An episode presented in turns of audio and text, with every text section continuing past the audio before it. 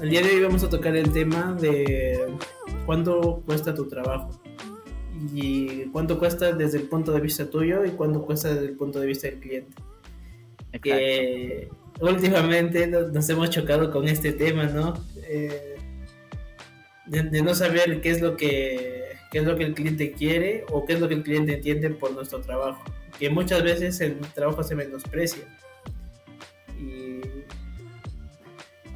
y y Johan, tú, tú, tú, tú tu parte. ¿Qué es lo que pasa? es, que, es que, claro, o sea, ponte, tú, tú, eres, ingeniero, tú eres ingeniero, ponte, ¿no? y, tú, y tú tienes que, quieres hacer, no sé, una publicación, ¿no? Para ti una puede ser una idea el hecho de, que el trabajo de diseñar un, post para redes sociales es algo sencillo, es algo simple, pero que tú no lo puedes hacer porque, porque te demanda tiempo, porque dices, ah, no es mi trabajo, ya puedo pagar para otra persona. Ahora, ¿Qué factores tomas en cuenta para poner precio a ese, a, ese trabajo? Eh, como tú como cliente digas, no sé, ah, yo le doy la idea, quiero, ir, quiero que vaya a todos estos servicios, nada, y ya pues eso me costará 10 soles, 15 soles, máximo, ¿no? O me lo puede hacer gratis, mi sobrino, por ejemplo, puede decir, ¿no? Ah, mi sobrino se dedica a esto, mira, hace diapositivas bien bonitas, ya, voy a decir. Ajá. Hoy van subiendo sus fotos a WhatsApp, ah, se ve bonito, se, se ve que lo hace rápido.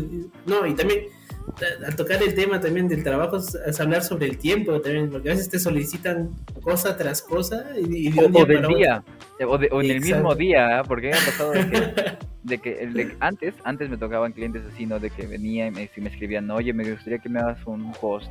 Por ejemplo, para lo que recién pasaba, ¿no? De Fiestas Patrias, lo que también pasó del, Día de Santa Rosa de Lima, que sería lo más próximo, bueno, lo más reciente, eh, llegaban mensajes y decían, puedes diseñarme que lo necesito para ahorita y era como que no puedo, pues porque eh, los pedidos que yo trato de programarlos siempre los pongo una semana antes para que si por A o B quieran a un diseño yo ir programando, ver sus colores, ver su marca, cómo lo integraríamos, qué frase les gustaría a ellos, o qué frase compenetra mucho más con, los, con su giro, porque no es lo mismo hacer pues para una florería un diseño que para una industria, ¿no? Para, por ejemplo, una inmobiliaria, un diseño relacionado. Eh, tiene que ser relacionado con ellos y, que utilice su identidad, ¿no? Más que todo. Entonces es como que cuando tienes más tiempo puedes pensarte todo eso y cuando tienes un equipo es mucho más todavía, ¿no? Puedes generar más propuestas, puedes generar más ideas y las propuestas que no son aceptadas pues las llegas a, llevas a tu, a tu portafolio, ¿no? Y las propuestas que ya son aceptadas pues pasan a la venta.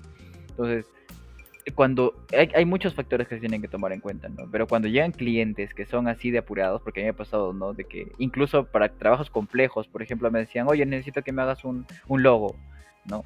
yo les decía, ya está bien, este, les presentaba ¿no? por el presupuesto, y a mí el logotipo tiene estas partes para elaborarlo, siempre y cuando sea un, emprendimiento o, eres una empresa ya que lleva tiempo, entonces tenemos que, tengo que ver en cuál, te, cuál, en cuál calificas, y de acuerdo a eso empiezas tu brief, luego vas a lo que es este, los, los cuestionarios, lo que es análisis de competencia, análisis de tu público, todo eso. Hacemos las reuniones durante todo ese proceso y luego recién pasamos al área creativa. Entonces, uno debe de tomar en cuenta muchos muchos puntos en, dependiendo del tipo de trabajo que tú hagas, ¿no? Porque, por ejemplo, ¿no? En su caso de, de lo que es Vale, que se dedica a lo que es eh, la infraestructura, lo que es este el, el, trabajo de modelado en 3D previo a la ejecución de la obra, entonces, ese, ese tiempo, normalmente en la sociedad acá en nuestro, donde vivimos, no está muy acostumbrada a, este tipo de trabajo. Ellos son mucho más directamente a la acción, más que a un estudio previo o a que se lleve un análisis previo, ¿no? En los casos en los que ellos consideran que no hay análisis o que no existe ese tipo de formato de trabajo. Entonces, el, en sí es, es, un mundo por comprender más que todo para el cliente o de darle a entender, porque lo importante en cada trabajo es siempre generarle la conciencia de que no todo es el producto final, sino que para llegar a eso siempre hay un proceso de promedio, dependiendo de cómo tú trabajes. Y, justo a eso vamos nosotros también, eh, que nosotros enfocamos esto a que tú mejores tu servicio de que tú detalles todo tu servicio, todo, todo tu, tu, proceso para construir tu marca, para construir tu, tu, empresa, para construir tu organización interna, para que tengas un servicio y atención al cliente de calidad y que la gente se sienta cómoda y, y, no, y, no, y no tenga miedo al pagarte lo que tú estás ofreciendo porque confían en lo que tú haces. Y eso es algo, y eso es algo bonito porque al, futuro, a futuro a futuro el, ellos te recomiendan a gente que valora este tipo de trabajos como ellos lo hacen, ¿no? O si no, te recomienda personas que ya tienen cierta experiencia y que tú y que saben que tú les vas a dar a entender lo que a ellos lo que a ellos les hiciste entender, ¿no? Entonces, es, es, es completamente un mundo, o sea, esta charla va a ser bastante amplia, bastante larga, creo que que hoy día vamos a ir aprendiendo al menos algo básico y algo que, que, nos va a hacer darnos cuenta de a quiénes apuntamos, a quiénes no y, y por qué. Creo que, creo que eso es, es, un punto grande al hablar de cuánto vale nuestro trabajo. Ajá, y mira, y al hablar de cuánto vale nuestro trabajo también nos ayuda a sectorizar el cliente al que queremos llegar. Porque suele pasar que cuando bueno, tú empiezas a trabajar, quieres llegar a todos, o sea, dices, yo voy a trabajar con todo, yo puedo con todo te lanzas y dices, yo, yo puedo hacer todo.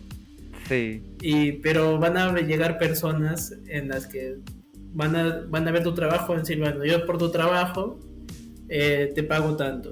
Y quizás para ti puede ser mucho, pero llega otra persona y sabe el esfuerzo que te conlleva porque quizás ha tenido experiencias previas, como tú lo mencionas, o ha estado involucrado en algo concerniente y ya sabe más o menos cuánto es lo que a ti realmente te demora.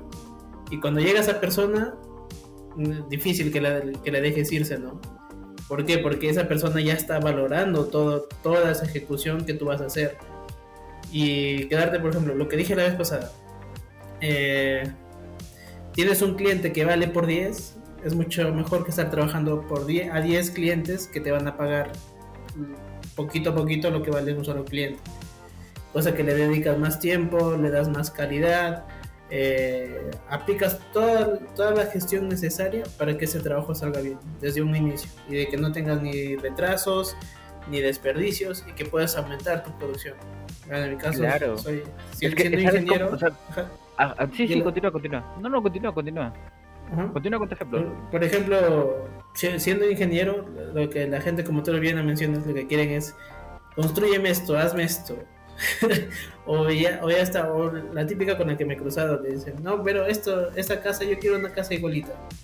Pero por más que sea ah. igualita, por más que sea igualita, las condiciones, el terreno, el clima, el lugar, cambian. Incluso el estudio de mecánica solo cambia. Y eso va a cambiar tus cimentaciones y todo eso de ahí.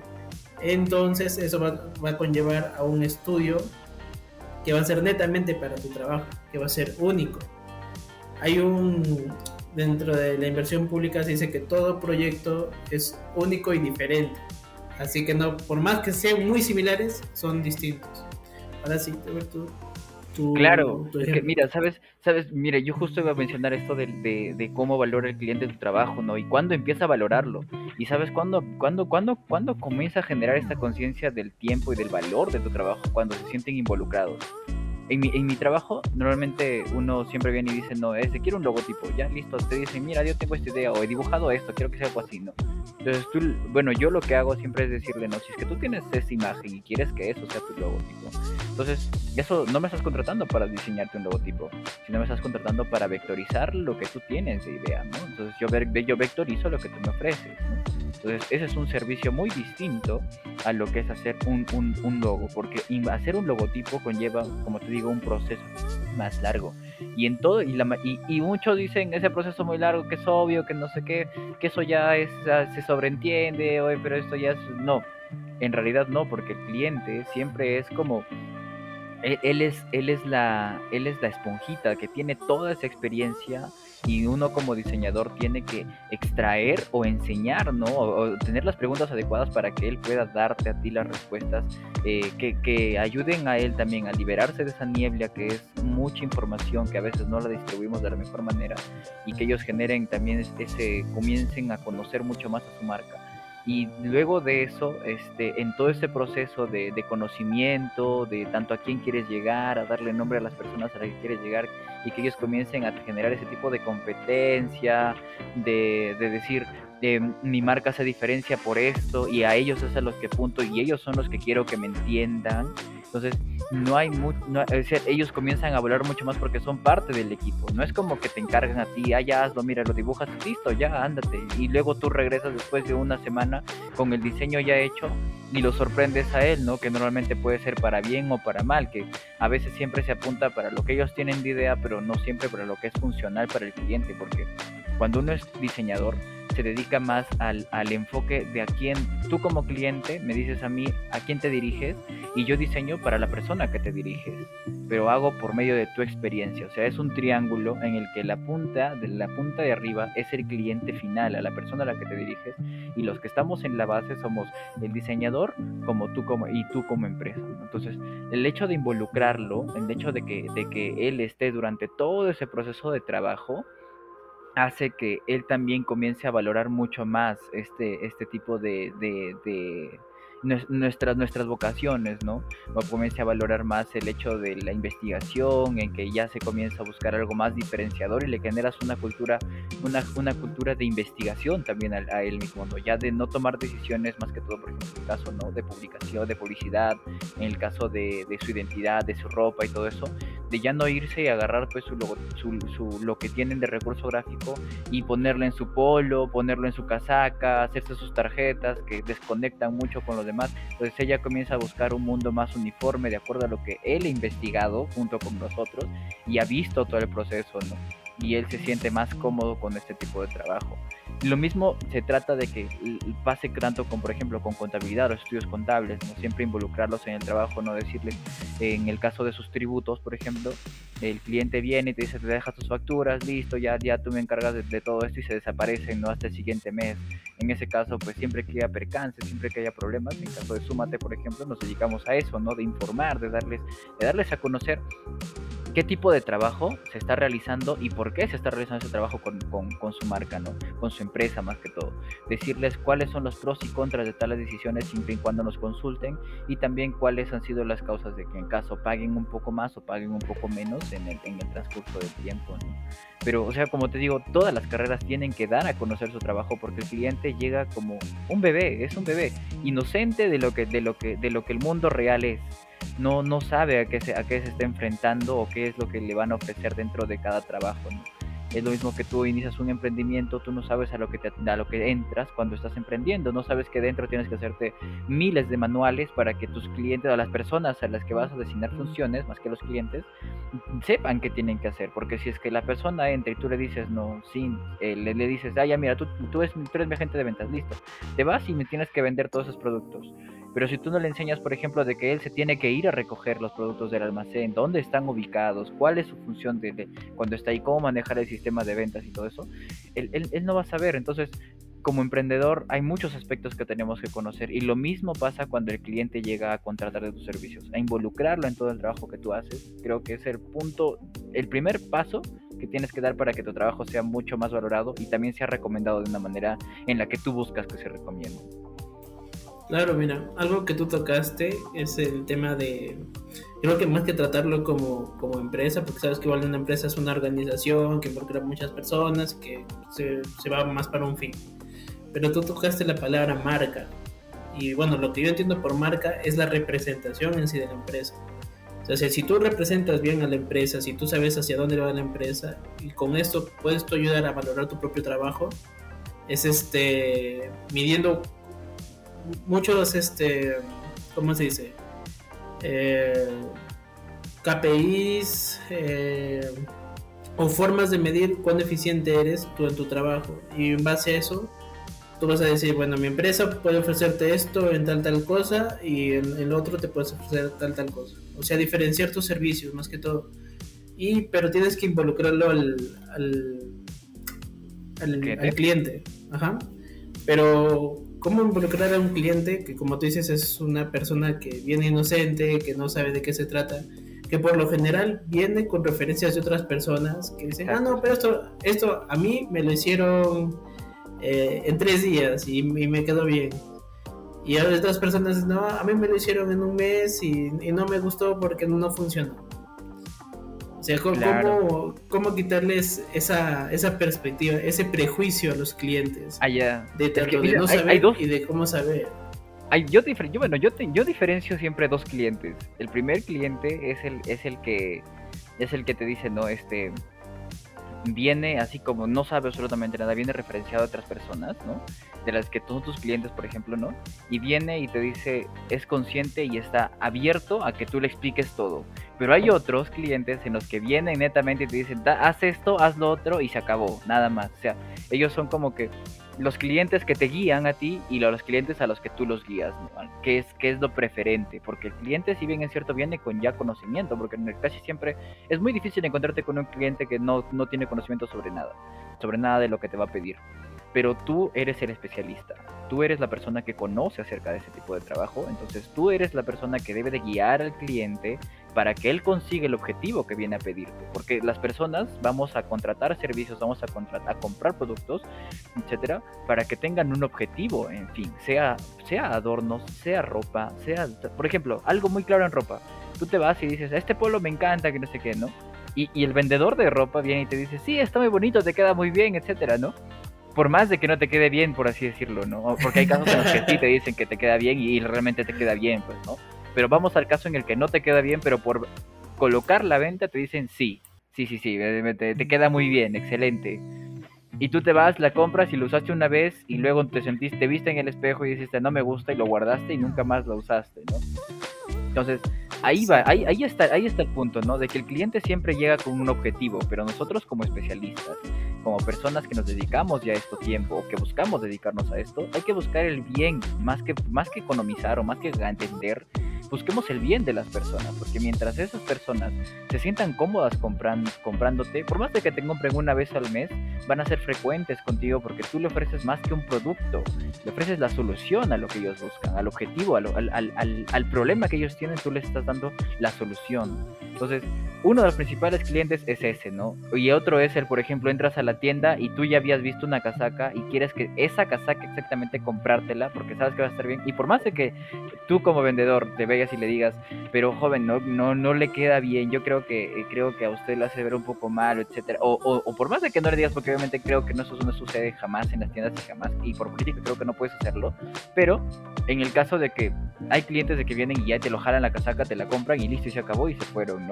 Entonces hay ese esos dos, pero se da en todos los servicios, creo yo, en, en todos los negocios, de que ya llegan y puntualmente, ¿no? Jalan y, y, y si es que no encuentran, bueno, se van enojados y todo y en su mundo, ¿no? Ese es otro punto que es algo que sucedió también pues, recientemente con, con, la parte de diseño, en mi caso, ¿no? Claro, mira, está apagado desde ese...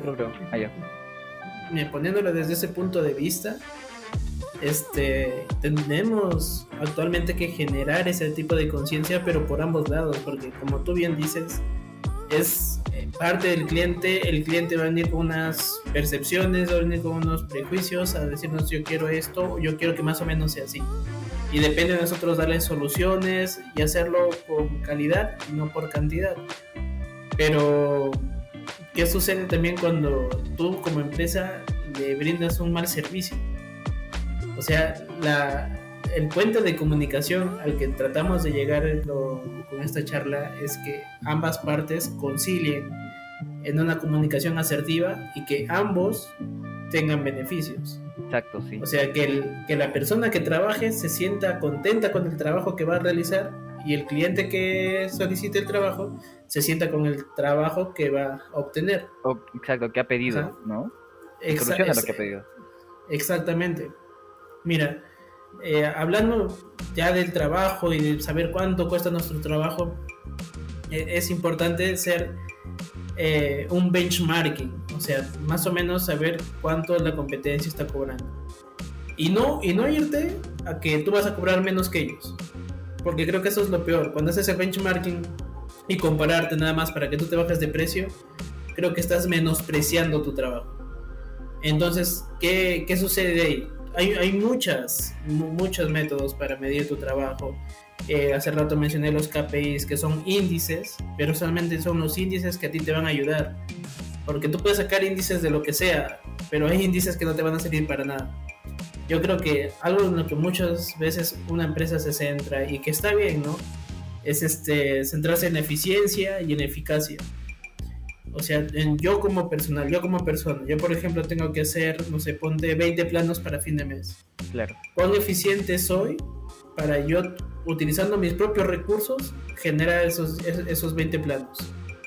Ya, pero si no, por ejemplo, si yo, por ejemplo, no, no termino esos 20 planos para fin de mes, pero si lo acabo en dos meses, sigo siendo eficiente, porque utilicé todos mis recursos y acabé el trabajo. Pero ya no soy eficaz, o sea, ahí, ahí estás fallando los dos. Lo que nosotros buscamos como para evaluar nuestro trabajo es la efectividad, que es un coeficiente que viene de la eficiencia y la eficacia. ¿Y la eficacia qué es? Estarán preguntando. La eficacia se refiere más a cómo nosotros cumplimos las metas en, un, en, una longitud de tiempo, en una unidad de tiempo. un espacio de tiempo, claro. Exacto. Entonces, si nosotros podemos definir, no sé, si te trazas para un, un mes haber hecho los 20 planos que mencioné hace rato, y no lo cumpliste en el mes, dejaste de ser eficaz.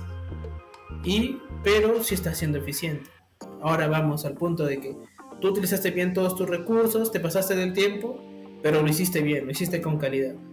Pero tienes que ser consciente de que qué es lo que busca tu cliente.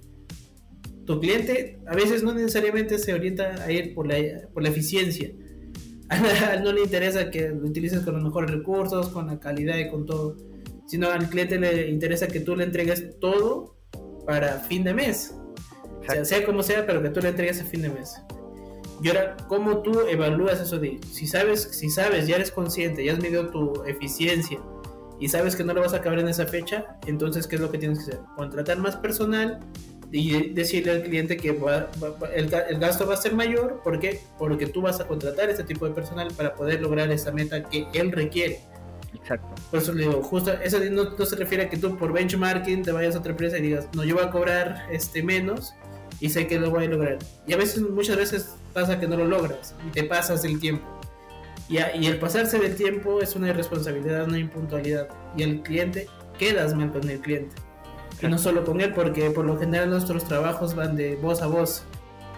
Porque llega cierto porcentaje, obviamente, por redes sociales, este, por marketing, por por este merchandising y todo eso de ahí llega gente. Pero creo que el más importante es el boca a boca que digan, no, esta empresa sí me cumplió hasta tal fecha y me lo hizo bien. Creo que esa es una gran ventaja que podría sacar una empresa y eso es, habla mucho de tu trabajo y de cómo tú capitalizas tu trabajo. Claro, y, sabes, o sea, hay, hay, un punto más adicional a este, de que, o sea, hay muchas formas de cómo tú le das valor a tu, a tu, a tu trabajo, ¿no? Una es mediante, en cuando tú eres freelance, pues no destines, destinas tus gastos, sabes cuánto vas a pagar de luz, de agua, de, de lo que es en, en, en, comida, en alimentación, en pagos de internet, pagos, todo, ¿no? Y eso te bota un, un número, ¿no? Pero hay otro punto, que es el parte, justo lo que estás mencionando, que es algo intangible, que es algo poco, mm, que no es muy fácil de medir, que es el hecho de la eficiencia y eficacia, ¿no? que es el hecho eh, que eso ayuda pues a cuán rentable tú eres para el cliente, porque en el caso, por ejemplo, de, de, una construcción, como tú eres ingeniero, ¿no? Mientras yo solamente quiero que me hagas una casa o una habitación, me diseñas habitación. Pues, entonces tú agarras y dices, ya bueno, eso me toma tanto tiempo, ¿no? Y yo te digo, pero yo necesito para en cuatro días que lo diseñes.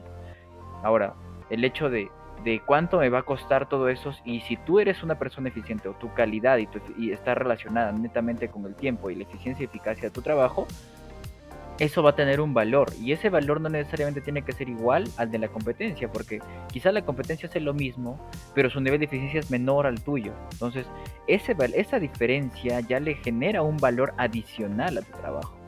Y no es necesario incluso que contrates a otro personal sino por el netamente ese hecho de que tú seas mucho más eficiente.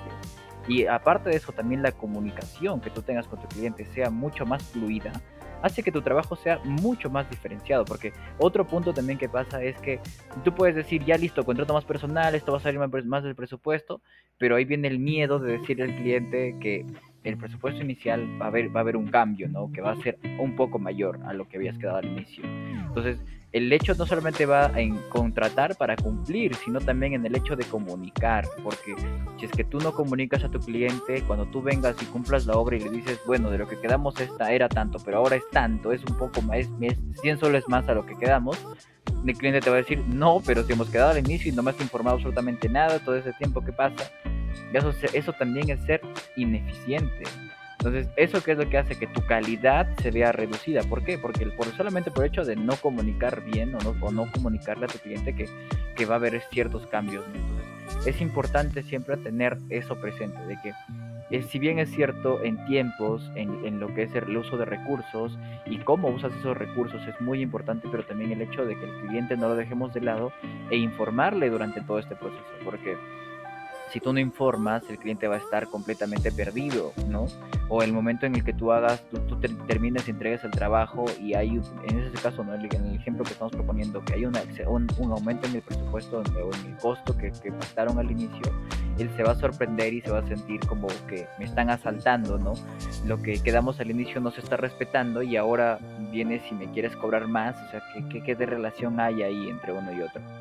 Yo creo que eso sí también es un punto muy importante para tomarlo en cuenta. Claro, mira, justo referente a todo eso es que el cliente siempre va a ser la prioridad de una empresa. Hablo de prioridad, no hablo de que tenga la razón, porque muchas veces el cliente llega con una concepción y por eso damos paso a, algo que, te, ha sucedido últimamente que posiblemente sí. puedan suceder con muchas más personas, es que la, las personas llegan con una concepción de que ya yo quiero esto y cuando, y cuando ven que no les funciona, ven que eso no les agrada, entonces ahí recién quieren tomar en cuenta tu, tus opiniones. Tu criterio, tu opinión. Ajá. Ajá. Pero. O es más, incluso ni siquiera lo toman, sino dicen, ah, es por culpa de él. O ya dicen, ah, no, él me lo ha hecho. Y te atribuyen a ti la culpa. Ajá, o sea, es otro. Y, y, tú desde un inicio has querido trabajar bajo tu criterio. Como yo te digo, o sea, siempre al establecer un vínculo laboral eh, cliente y, y empleado, ¿qué es lo que se tiene que hacer?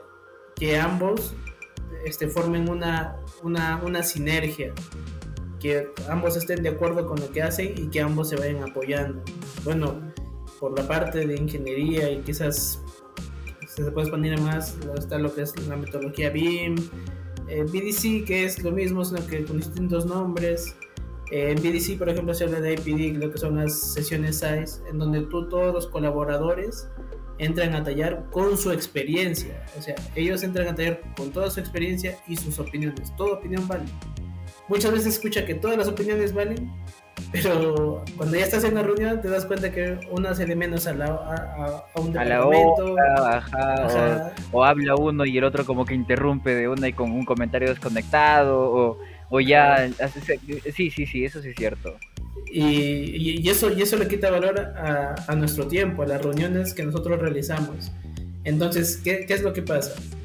Cuando nosotros tenemos ese, ese problema, porque incluso el cliente está involucrado. El cliente de lo que entra con, sabiendo, este, con un poco de conocimiento, se va un poco más perdido de lo que, de lo, de lo que inicialmente cierto, sí. llegó. Y, y, ¿qué es lo que sucede? El ingeniero, el, el cliente ve, ah, no, esto funcionó. Esto funcionó. A mí, yo quiero igualito, igualito, cambie de dos, tres cositas. Ajá. Y de ahí, pero te das cuenta que para el, como tú dices, para el público que va a tener el cliente, no va a funcionar. Exacto, Sabes que no porque no es lo mismo. Porque, porque él es. Porque no es lo mismo. Somos personas distintas. Por, por Exacto. Eso. O sea, y si queremos copiar todo, mejor es control C, control V. Uh, y a probar qué pasa, porque, o sea, en sí, en sí estás aplicando lo mismo que la otra marca y van a pensar, digamos, ¿no? O sea, bueno, un, un ejemplo muy grande de que tú eres una sucursal de tal, o, o, o, hay, o, hay, una, o al cliente lo vas a aturdir porque, claro, o sea, a empresas grandes ya saben a quiénes se, a quiénes se dirigen, a quiénes quieren tener como clientes, pero tú eres como, como un pequeñito, por así decirlo, o una competencia, pues, de, que, que, la empresa ya pues, tiene sus estrategias, ¿no? Y tú estás copiando algo que hicieron ellos, pero sin, sin la idea de si eso es lo que realmente necesitas o lo que requiere tu, tu emprendimiento, tu empresa, tu o los cambios que quieres hacer o, no, porque ellos son diferentes a ti, por más que sean lo mismo, digamos una ferretería A y una ferretería B, ellos pueden tener, este, dedicarse más a la construcción y tú más a lo que es decoración del hogar y no puedes aplicar lo que ellos tienen para, para lo tuyo. Entonces, hay diferencias siempre y la importancia está en que la competencia no puede ser, tú no puedes ser igual a la competencia y ellos tampoco a ti. eso es importante. Ajá, y con eso tú ya vas agregando valor, pero involucrándolo a tu cliente, pero explicándole, o sea, siéndole lo más comunicativo posible. Porque suele suceder, ¿no? Y lo que pasó acá en Perú, no sé si recuerdas, en un momento se cayó un puente. Y mm, creo que toda persona profesional debe tener la capacidad. Ajá.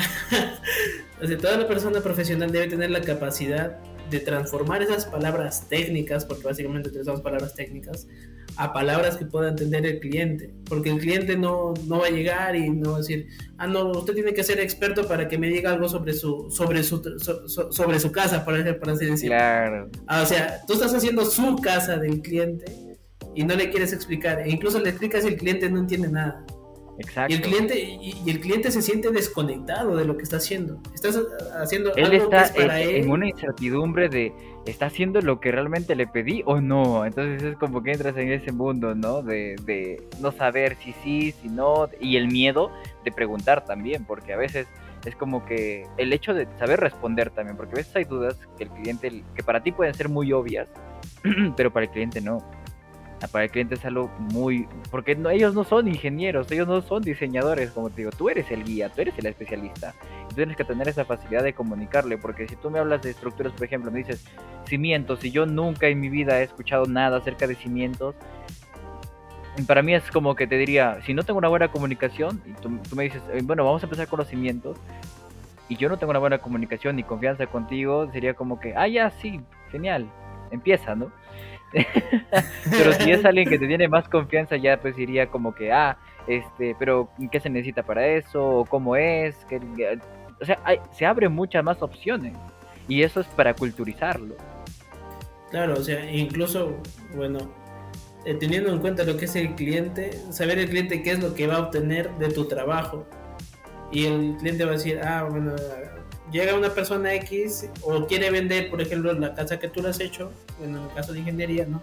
O en el caso de ti, por ejemplo, tú, has hecho un diseño de tal, tal cosa, pero lo quiere coger otra persona porque están cambiando de empresa y tú vas a decir, ¿cuánto cuesta? Y por ejemplo, ponte que el mismo cliente quiera vender y el cliente cuando ya sabe de todo lo que ha involucrado hacer su casa, de todo lo que ha involucrado hacer un póster, de todo lo que ha involucrado hacer el tríptico, va a decir, a ver, yo te lo vendo no sé, pone unos 250 soles, hablando de post. Claro. Pero y va a llegar el otro y va a decir, pero ¿por qué tanto? O sea, si, si es, un es, un simple post. O es súper simple, eso lo haces en Word, en PowerPoint, listo. Ajá, y, y es facilito. pero ahí el, mismo cliente ya que ya tiene el producto, a decir, no, mira, esto acá se ha hecho esto, se ha hecho lo otro, se ha hecho lo otro, se ha modificado esto, y al hacer eso, al agregarle valor de esa forma, el cliente mismo está que da propaganda a lo que nosotros hicimos. A tu servicio, exacto, a, tu, a tu trabajo, o sea, de una forma, de una forma que no es común, que en muchas marcas no lo hacen. Por ejemplo, eh, algo de comida, Starbucks, por ejemplo, ¿no? O sea, tú te vas y dices, pucha, pero a mí me sale súper caro, voy a tomar un café solamente Starbucks por eso. Pero, o sea, las, gente, las personas que se van, se van ¿por qué? Porque tienen un buen servicio, porque la comida es súper bonita, aparte les escribe, porque, perdón, la comida es súper rica, el envase es súper bonito, o sea, el local es bonito, es cómodo, es confortable, entonces hay muchos factores que adicionan, que se adicionan para que tu servicio sea recomendado, no necesariamente porque tengas el mejor bizcocho del mundo, sino porque tu atención afianza ese lugar, ese espacio donde vas a comer el mejor bizcocho del mundo. E, e, y eso, eso es otro punto, ¿no? O sea, yo digo lo siguiente, si tú valoras tu trabajo, si tú lo haces con el fin no de ganar dinero, sino con el fin de ayudar, como les dije al inicio, ¿no? como estaba mencionando, con, con, la intención de que el cliente se vaya con la alegría de que superó su obstáculo, porque siempre vienen con un obstáculo de por medio de quién soluciona tal cosa, de quién me ayuda con esto, si nosotros le ayudamos con eso, el cliente se va satisfecho y si es que él formó parte de todo este trabajo, vio todo el proceso que estaba siguiendo como especialista dentro, dentro también de los límites donde tiene que involucrarse el cliente, porque hay partes en las que no se van a involucrar, lamentablemente es así y tiene que ser así también. Entonces, él se va a sentir muy satisfecho del trabajo que, realizamos nosotros, porque, porque él, él, va, él a, futuro te va a llevar, llevar a esos clientes que tú buscas. Si tú buscas un cliente que venga netamente a decirte qué hacer y tú lo hagas y listo, el cliente al que tú lo resolviste te va a traer clientes similares o te va a recomendar con clientes similares. Pero si tú le cambiaste el chip y vienes con, vienes con clientes para cambiarle su cultura, para cambiarle su chip, para que ellos que, eh, eh, te, te busquen a clientes o te recomienden con personas que van a valorar tu trabajo, créeme que las personas que van a venir por parte de él, por más que él no haya sido una de esas personas, van a venir con esa, con idea de que vienen a tratar tu servicio porque tú les estás involucrando y les vas a solucionar lo que, lo que ellos piden. Porque si tú te vas y haces, digamos, ¿no? Es algo que yo aprendí con la experiencia, de que tú no, de, que eh, viene el cliente y te pide algo y tú, y tú dices, bueno, como es mi primer trabajo o es unos primeros y ya, bueno, necesito algo de dinero, etcétera, lo haces esa persona te va a recomendar con otras similares, pero va a llegar un punto, o va a llegar, va a llegar un cliente en el que tú sí quieres, con el que tú buscas trabajar, y él le dice el, trabajo que tú hiciste, y esa persona va a decidir no trabajar contigo justo por esa experiencia. Por eso siempre tengo bien claro de que tu política de trabajo es muy importante, es demasiado importante como para que tú eh, te dediques a, a, solucionarla, a solucionar eh, las cosas internamente y solamente por satisfacer a clientes que no buscas satisfacer. Porque para todo el mundo hay, o sea, el, nicho, el, el, el mundo es demasiado grande para los negocios como para decir que la competencia te está robando a la gente, ¿no?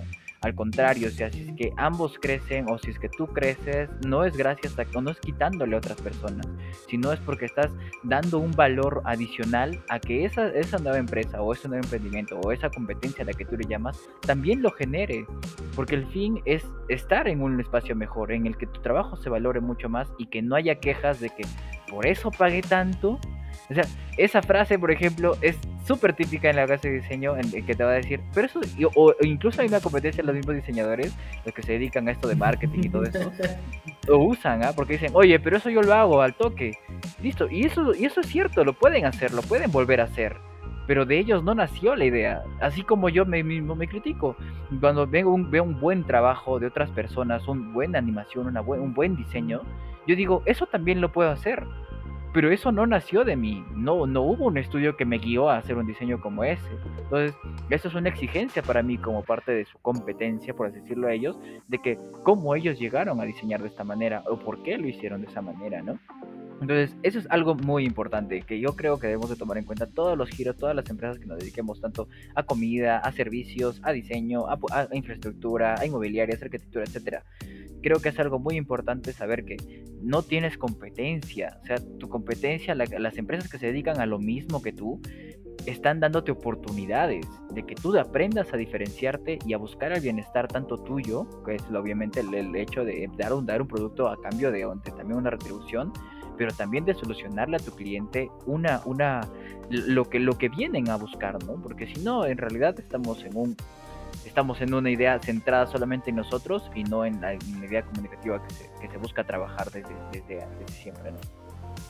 Claro, mira, e incluso cuando tú haces esto de, de ver en la competencia, es lo, lo, que te genera tal cual, o sea, te genera una competencia. Vamos a ver quién es el que hace mejor las cosas. Y, y, esto, y esto, como dice yo, como sea, para, para todos amanece, como se escucha un refrán por ahí. Pero la cuestión es cómo tú te diferencias. Por ejemplo, puedes, en mi caso, puedes tener una constructora que hace lo mismo que tú, pero tú, por ejemplo, tú no tuviste problemas en el plazo de ejecución. Y la otra tuvo, no sé, se atrasó un mes, tuvo que irse un mes más de trabajo. O tiene problemas estructurales, por ejemplo, pasaron una tubería de 4 pulgadas, que grandaza, y lo pasaron por, por una viga que es una parte estructural fundamental de la estructura.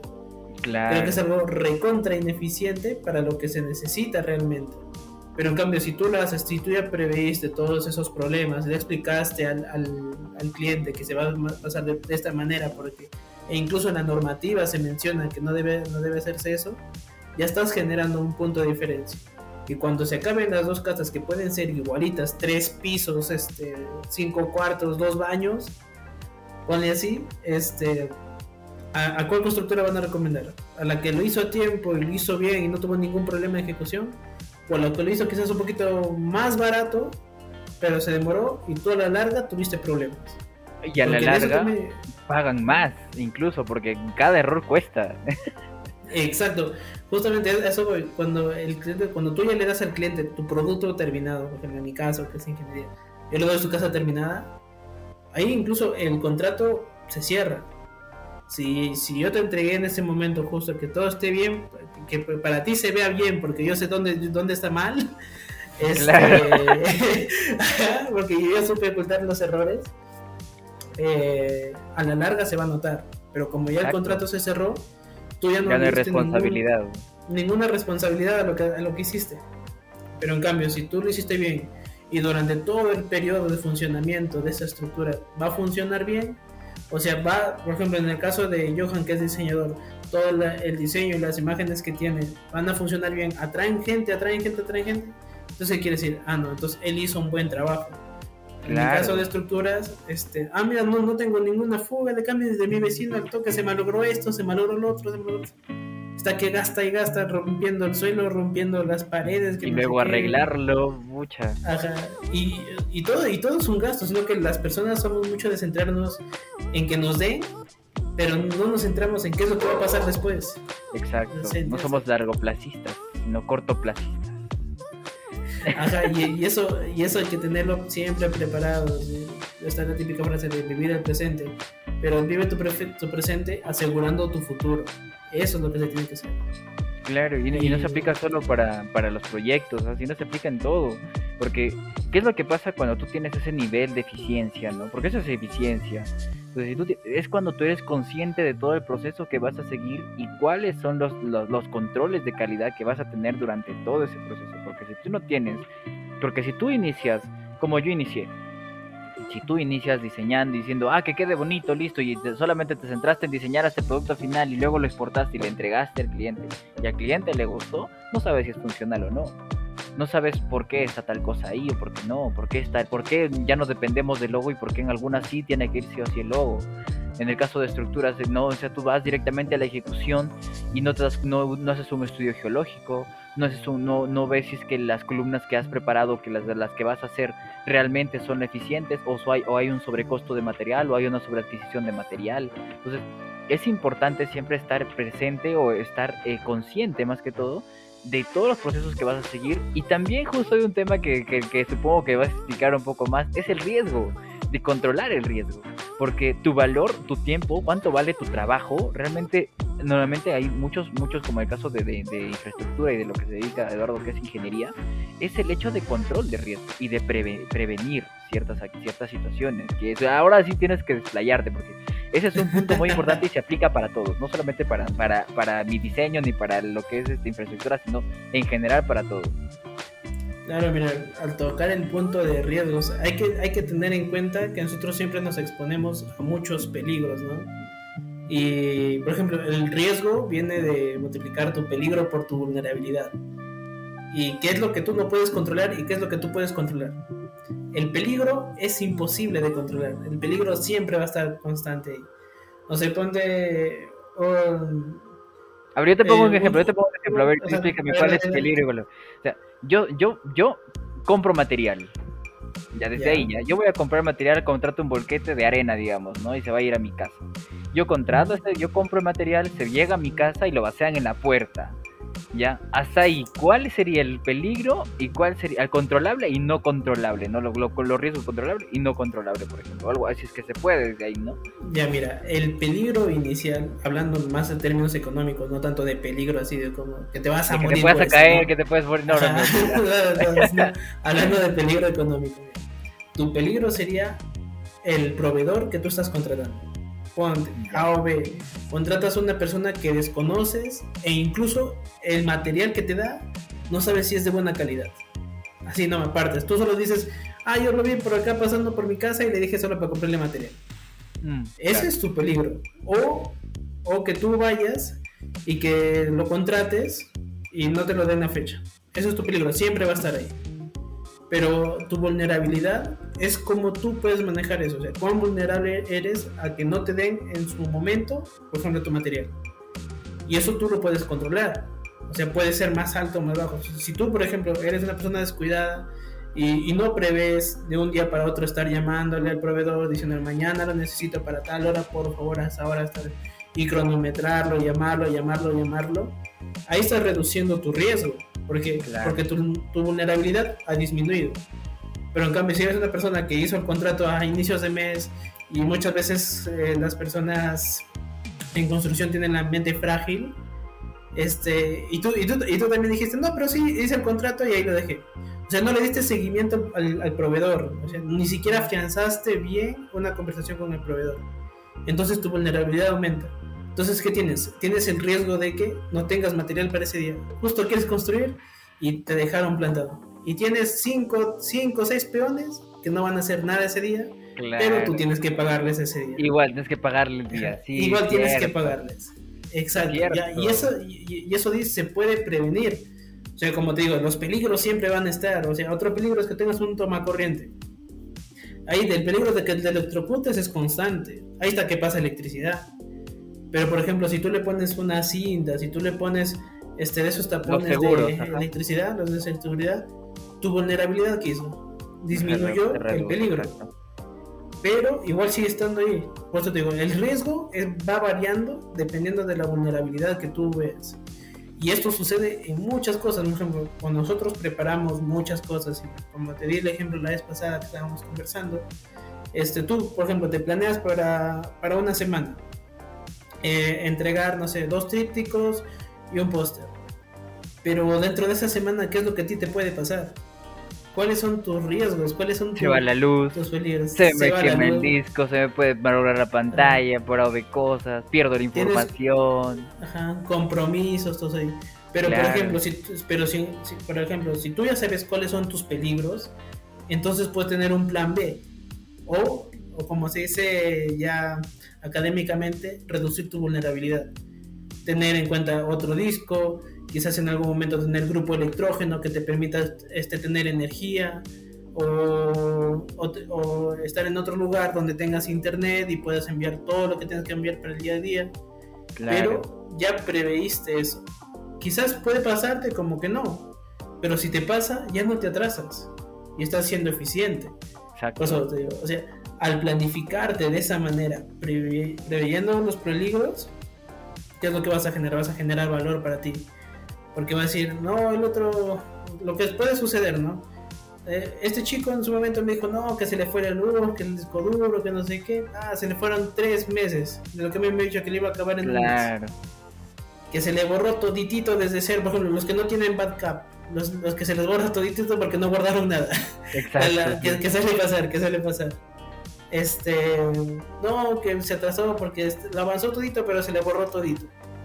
Tiene que empezar desde cero así Ajá, pero en cambio si tú dices mira voy a, voy a guardarlo en la nube voy a guardarlo en un disco duro y voy a guardarlo en una carpeta en especial o sea ya tienes tres respaldos de los cuales pueden fallar tres y vas a tener uno ya guardado. O sea, al tener todo eso ya redujiste tu riesgo. ¿cuál es tu riesgo al no cumplir con tu trabajo? Exacto, eso de los porque, porque el peligro ahí está constante, los peligros son constantes, pero lo que se puede manejar es la vulnerabilidad a la que tú te expones. Porque tú te expones a no presentar tu trabajo, tú te expones a que el cliente quede insatisfecho, a que hablen mal de tu trabajo, a que hablen mal de tus tiempos. La reputación. Y todo eso es la imagen de tu empresa y de tu trabajo. Y justo por eso se habla del valor del trabajo. Porque nuestro trabajo va a decir mucho de nosotros como personas.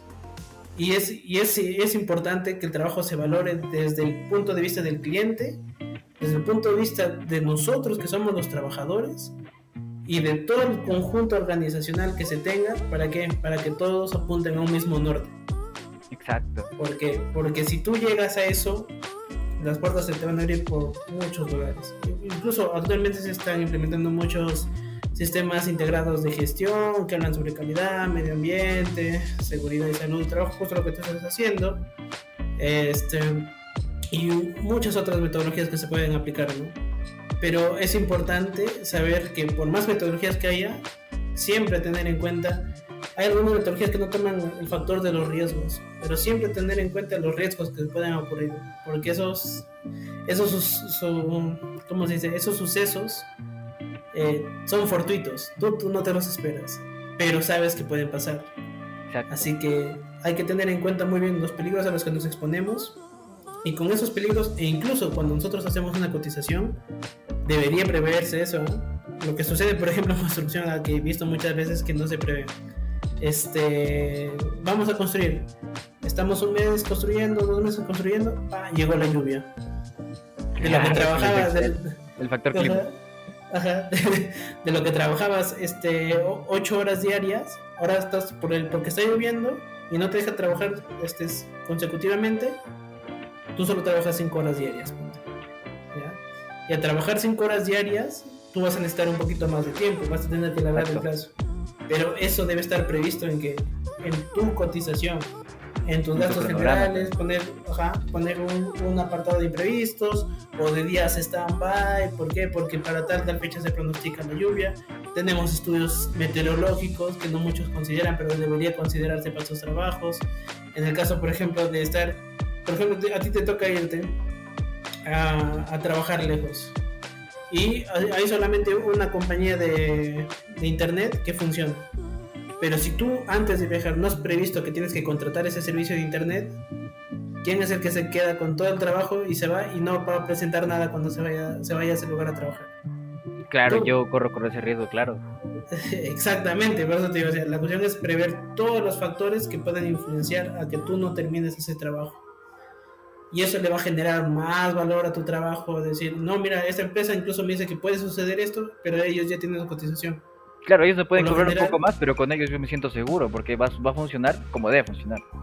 Ajá, por lo, por lo, general, por ejemplo, en construcción se utilizan lo que son las pólizas CAR, las pólizas TREC, y eso ya es tema para otro, otro video, de los seguros que, que, uno tiene que prever antes de mandar un trabajo. ¿no?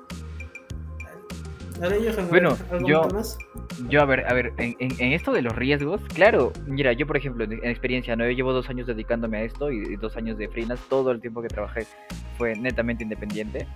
Y al inicio hablaba de que cumplía los, los trabajos, ¿no? Y era porque me llegaba uno, uno a la semana, dos a la semana máximo, ¿no?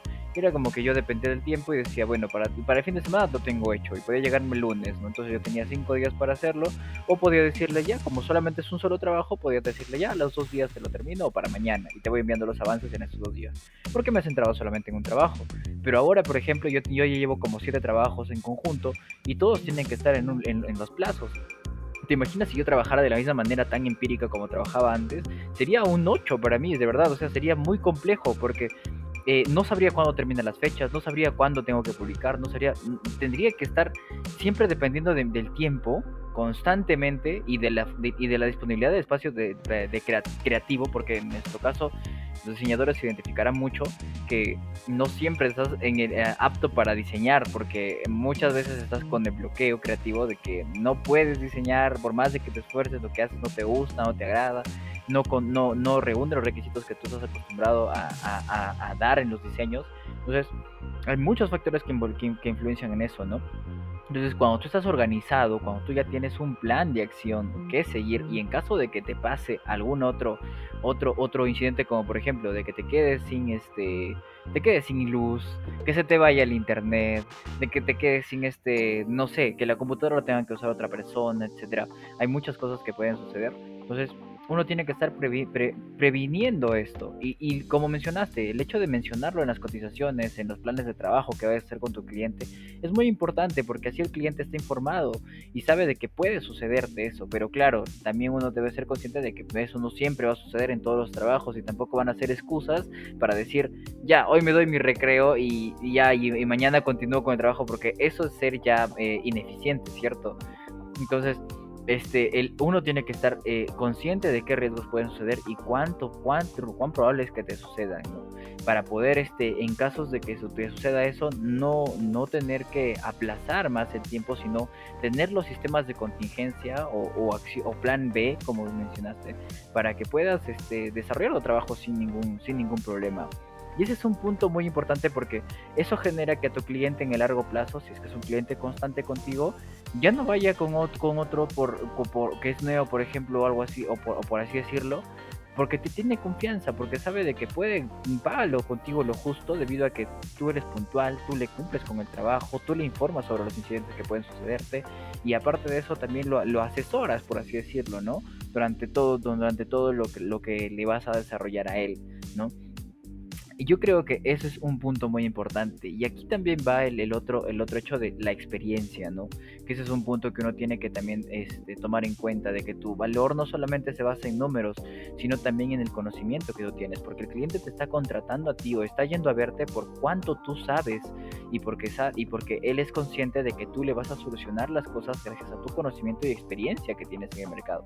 Porque no es lo mismo trabajar pues eh, tres meses dedicándote, dedicándote a lo que es el diseño a dos años ya de experiencia, ¿no? Donde trabajas con muchos giros y en los tres meses puedes trabajar pues solamente con un sector, ¿no? Puedes que te dediques solamente a comida y sea el giro favorito para ti, pero en el año tú puedes, tú puedes haber experimentado con resto bars, con, este, con, con lo que es este restaurante netamente, con discotecas, puedes haber ido al lado industrial que es por refrigeración, que es por publicidad en sí, entonces el hecho de la experiencia también es un factor que aumenta el valor de tu trabajo. Porque si es que tú ofreces solamente un buen servicio y todo esto, pero eh, has hecho tus planes y todo eso y, es algo que el cliente no lo siente mucho, eh, entonces, y no hay respaldo de la experiencia, el precio que tú le des al final es algo como que lo sienten poco agradable de pagar, por así decirlo.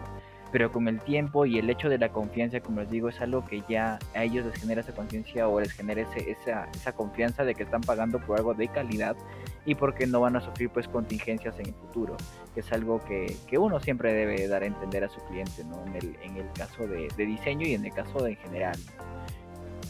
Claro, mira, estamos hablando de la gran importancia y el gran rol que toma el cliente dentro de las decisiones de todo lo que se va a hacer pero de las decisiones que nosotros proporcionamos, porque muchas veces se malentiende como que el cliente tiene la razón, y bueno, que para mí, en mi caso, creo que no tiene la razón, pero que nos ayuda a buscar la razón. ¿Por qué? Porque en sí están contratando tu conocimiento, o sea, tu experiencia, que es lo que te lleva a hacer lo que tú haces, básicamente. Y con esa experiencia, y ahí vamos con el punto de que tú vas a tomar justo lo que estás diciendo ahorita de las acciones correctivas. O sea, vas a siempre aprender. Mientras más cosas hagas, vas a tener más experiencia, más experiencia, más experiencia. Y vas a saber en qué áreas está fallando, en qué áreas está mejorando, en qué áreas se deben mejorar. Pero se tienen que mejorar, o sea, tiene que ser una mejora continua constante. Si no se tiene ese hábito de mejora continua, se va a estancar la empresa. O se va a estancar la marca, se va a estancar el proceso de comunicación que tú hayas establecido. Y eso es muy importante para que algo vaya avanzando y no se quede. Y con eso tenemos que ir a la innovación, ver qué es lo que se necesita, porque a veces a veces vamos por, por, el punto de la T grande y la T pequeña, por ejemplo. Sí, justo a veces, ver eso también. Ajá, justo, justo se te viene a la, a la cabeza. Que, por ejemplo, a veces queremos seguir mejorando continuamente, pero no sabemos si es que el, tú dices, ya vamos a mejorar tal cosa, pero quizás tú lo quieres mejorar de una manera en la cual no va a funcionar. Por ejemplo, te enfocas nada más en la T, en la T grande. Pero, pero para, para, que ellos nos entiendan qué es la T grande y qué es la T pequeña, tenemos que explicarlo, porque eh, eh, eh ponte, o sea, un, ejemplo súper, a ver, sencillo, ¿cómo podría ser para, para decirlo así fácilmente, T grande y T pequeña? Eh, te dedicas a hacer café. Ya. Tu empresa es Starbucks, digamos así, ya, listo, genial. Starbucks. Entonces, la T grande viene a ser todo lo que es relacionado a tu producto, ¿cierto? Todo lo que viene a ser relacionado a mejorar la calidad del café, a comprar mejores insumos, el azúcar tiene que ser endulzar con menos cantidad, etc. Todo lo que tenga que ser relacionado con tu producto es T grande. Y la T pequeña es todo lo relacionado a lo que tú haces internamente para que el producto salga de calidad, por así decirlo, ¿no? Eh, la T pequeña termina donde el producto inicia, por así decirlo. La T pequeña habla de tus servicios, habla de tus operaciones, de tu, de tu, de tu flujograma, de, todas las, de todo el proceso que tiene que seguir tu personal, por ejemplo, desde el momento que ingresa, cómo se viste, eh, cómo te atiende, cómo te habla, hasta el momento en el cómo, cuando te retiras del ambiente, o sea, todo lo que tiene que ver menos el producto, menos lo que involucra el producto, es de pequeña.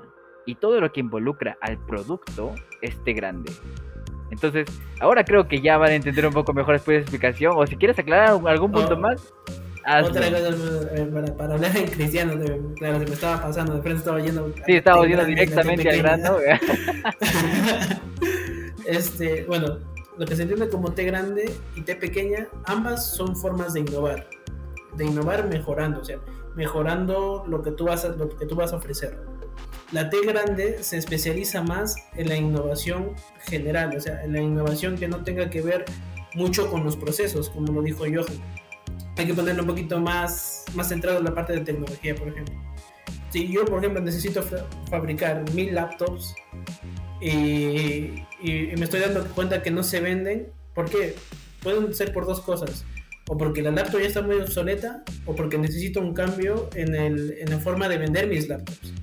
Entonces, ¿cuál es T grande y cuál es T pequeña? La T grande es cómo nosotros vamos a vender esas laptops, cómo el equipo piensa e innova y dice, en marketing vamos a hacer esto, esto, esto, y va a pegar el boom y esto va a ser, este, va, a salir más ventas de esta laptop. Solamente necesitamos ese cambio de marketing, ese cambio de ideas, esa es nuestra innovación general de toda la empresa. Esa va a ser nuestra T grande. Pero por ejemplo, estamos dándonos cuenta que en publicidad estamos bien, la gente conoce nuestra marca, están de voz a voz pero ¿qué, están, es, ¿qué es lo que falta? Innovar en la T pequeña. ¿Qué es la T pequeña? La innovación tecnológica, la innovación del proceso. O sea, la innovación en este caso, por ejemplo, de una tarjeta gráfica que, que, ya no se está utilizando por una tarjeta gráfica nueva. Ya, hay, que, hay que aumentarle la T pequeña. T pequeña, tarjeta gráfica. Aumentas a todo tu proceso y las laptops se empiezan a vender. ¿Por qué? Porque ya tu sistema de T grande ya está bien, ya tu innovación en marketing está bien. A eso básicamente creo que es lo que se refiere la T grande y la T pequeña. O sea, cómo nosotros nuestro trabajo lo vamos mejorando. Y hay que tener en cuenta esto, para innovar no es necesario la, la tecnología. Para innovar es necesaria las ideas, que las ideas sean nuevas, que las ideas mejoren a todo el proceso, a todo el producto que nosotros vamos a ofrecer creo que con eso cerramos más la, la idea de la, la idea de lo que es T grande y T pequeña, sí. Y eso, y eso es competitividad, porque la T grande y T pequeña se centra en ser competencia sin necesidad de sobreexplotar el producto o de mejorar, centrándonos nada más en el producto o servicio, sino en que a veces el otro término, el cuello de botella, está en tu, en tu eh, sistema de trabajo, en tu formato de trabajo, en tu organización. Entonces, eso es lo que se centra T grande y T pequeña, en enfocarse en encontrar esos pequeños errores, esas pequeñas partes que te están generando eh, aspectos ineficientes que no te hacen ser a ti mejor de lo que ya eres. Y bueno, para darle para cerrar ya el podcast, que estamos en la hora, este, hablar de que el valor de nuestro trabajo lo definimos en un 80% nosotros y en un 20% el cliente. Porque también hay que tener en cuenta que todo nuestro trabajo va a estar hecho para un cliente. Tenemos que satisfacer al cliente. Así que es necesario que para nosotros podamos valorar nuestro trabajo, que el cliente quede satisfecho con todo nuestro trabajo. Así que es necesario abrir sus puentes de comunicación y de que cuando nosotros cometamos errores, de cuando nosotros sepamos qué se puede mejorar, porque puedes ir igual a una empresa, eh, como lo mencioné hace un momento, un benchmarking, un punto de partida, y ver que en esa empresa también faltan algunas cosas, pero si tú la mejoras en tu organización, ese valor agregado va a ser para ti. Y todo eso tú lo puedes ir cotizando, lo puedes ir aumentando y tú vas a dar ese plus que otras empresas no tienen. Así que es necesario que nosotros, para nosotros poder darle valor a nuestro trabajo, de saber cuánto valor tiene nuestro trabajo, saber necesariamente cuál es la planificación que tenemos que tener para con nosotros como para con el cliente. ¿Algo más que adicionar, Jojo? No, la verdad es que creo que lo he resumido bastante bien.